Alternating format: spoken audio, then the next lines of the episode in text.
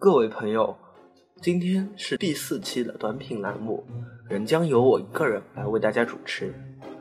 今天要为大家介绍的是《百年孤独》和《霍乱时期的爱情》这两本书的作者加西亚·加弗利埃尔·马尔克斯在委内瑞拉加拉加斯的演讲《我是如何走上创作道路的》。这篇演讲稿收录于他的演讲集《我不是来演讲的》这本书中。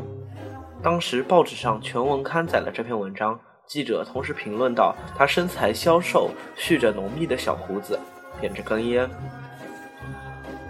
这篇演讲稿光看题目好像非常严肃，但是事实上，我初三的时候在课上读到这篇文章的结尾处，差点笑了出来。我首先将为大家念这篇文章，接着我会和大家谈谈这篇文章给我的启示。我是如何走上创作道路的？加西亚·加弗列埃尔·马尔克斯。首先，请原谅我坐着说话，因为如果我站着，恐怕会吓得两腿发软，瘫倒在地。真的，我原以为这辈子最可怕的五分钟，会是在一架飞机上面对着二三十名乘客，而不是像现在这样面对着二百位朋友。说到这儿，正好给我一个由头谈起文学。对我而言，文学创作就和登台演讲一样，都是被逼的。我承认，为了不来开这次大会，我什么点子都动过。我想生病，染上肺炎；想理发，让理发师用刀割了我的脖子。最后，我灵机一动，不穿西装，不打领带，这样正式会议应该就会谢绝我入场了。可我忘了，这儿是委内瑞拉，穿件衬衫哪儿都能去。因此，我还是坐在了这里，不知该说些什么。对说说我是如何走上创作道路的吧。我本来没想过要当作家。学生时代，《波哥达观察家报》的文学副刊主编爱德华多·萨拉梅亚·博尔达在报上说：“新生代对文学毫无贡献，写短篇小说的没有，写长篇小说的更没有。”他只登老朽的文章，不登年轻人的。他说：“不是他不登，是年轻人不写。”这话激发了我对同代人的集体荣誉感。我决定写的短篇去堵爱德华多·萨拉梅亚·博尔达的嘴。他是我的挚友，至少后来成为了我的挚友。我坐下来写了个短篇，投到《观察家报》。等到下一个周日翻开报纸，吓了我一跳。那个短篇登了个全版。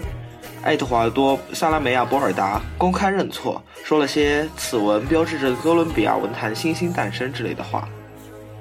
这下我可真犯了愁。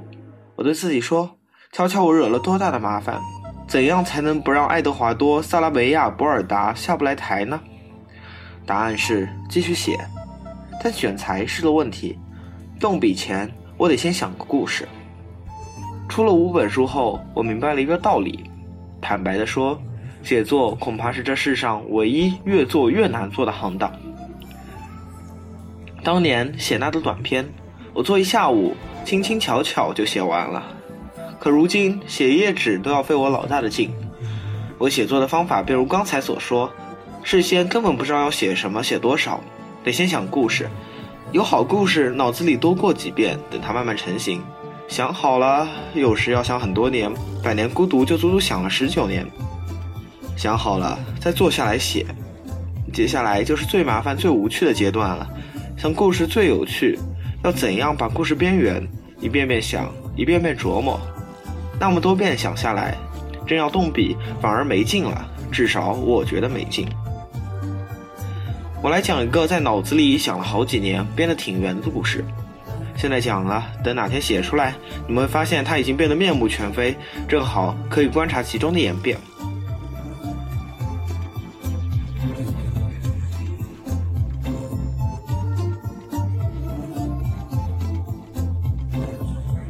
想象一下，从前有个很小的村子，村里住着个老太太。老太太有两个孩子，儿子十七，女儿还不到十四。一天，老太太一脸愁容地端上早饭，孩子们见了，问她怎么了。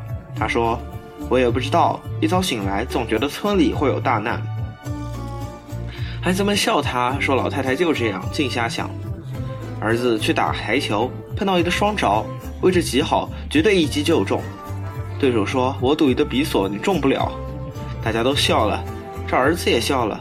可一杆打出去，还真的没中，就输了一个比索。对手问他怎么回事，这么容易都击不中？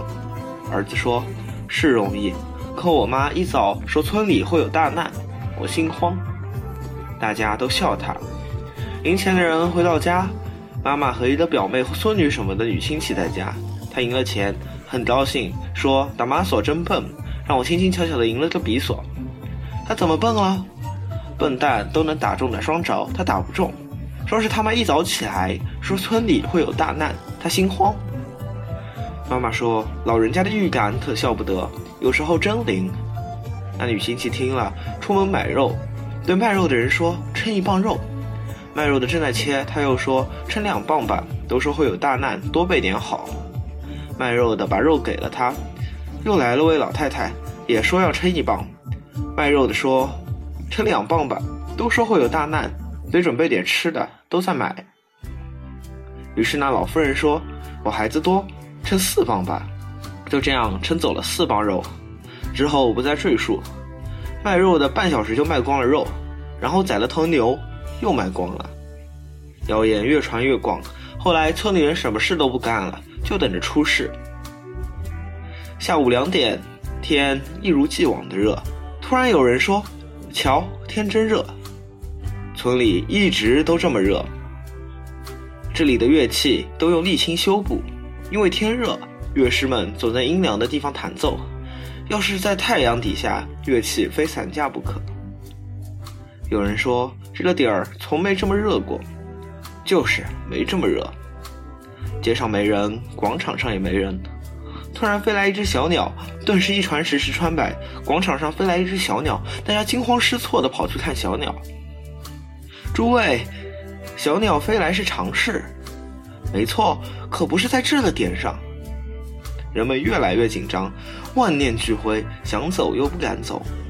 有人说。我是大老爷们，有什么好怕的？我走。说着，就把家具、孩子、牲口通通装上了车。大家眼睁睁地看着他走过中央大道，都说他敢走，我们也走。于是全村都开始收拾物品、牲口，通通带走，就剩下最后一拨人了。有人说还有房子呢，可别留在这儿招难。就一把火把房子给烧了，其他人也跟着烧，好比在经历一场战乱，个个抱头鼠窜。人群中就见那有预感的老太太说：“我就说会有大难，还说我疯了。”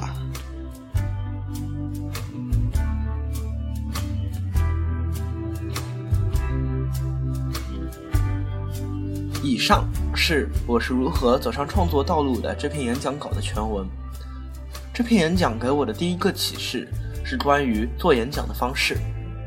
如果你的演讲是做产品推广的话，像 Steve Jobs 那样开门见山、耳目一新的开头自然是可以的。但如果是这种分享类的演讲，像马尔特斯那样以玩笑话来平缓分区的引入，似乎更加妥当，也不会造成严重的违和感。这篇演讲给我的第二个启示是关于小说创作的。呈现出从着眼故事到着眼情节、着眼氛围的趋势，而这和美术、音乐的发展潮流也是吻合的。在这里，马尔克斯却明确地指出，故事才是小说的骨干，失去了故事，再棒的描写和铺叙也只是轻浮的渲染。马尔克斯自己曾经说过，自己是一个匠人，负责把一个个故事打磨成型。这是我收获的第二个境界。我收获的第三个启示。直接来源于马尔克斯的那个故事，故事中一个极偶然的荒谬预言，竟然造成了庞大的连锁反应，导致预言最后被验证。这个故事的戏剧性程度都是我们所无法企及的。故事告诉我们的是，群体情绪的波动往往是不经过理性判断的。非但如此，由于马太效应的出现，这个情绪波动还会被不断的加强，最终导致群体的整体崩溃。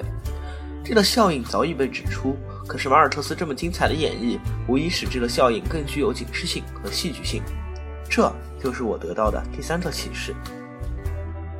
以上是短品第四期的全部内容我们读了马尔克斯的演讲我是如何走上创作道路的。谢谢您的收听下期月半电台我们再会。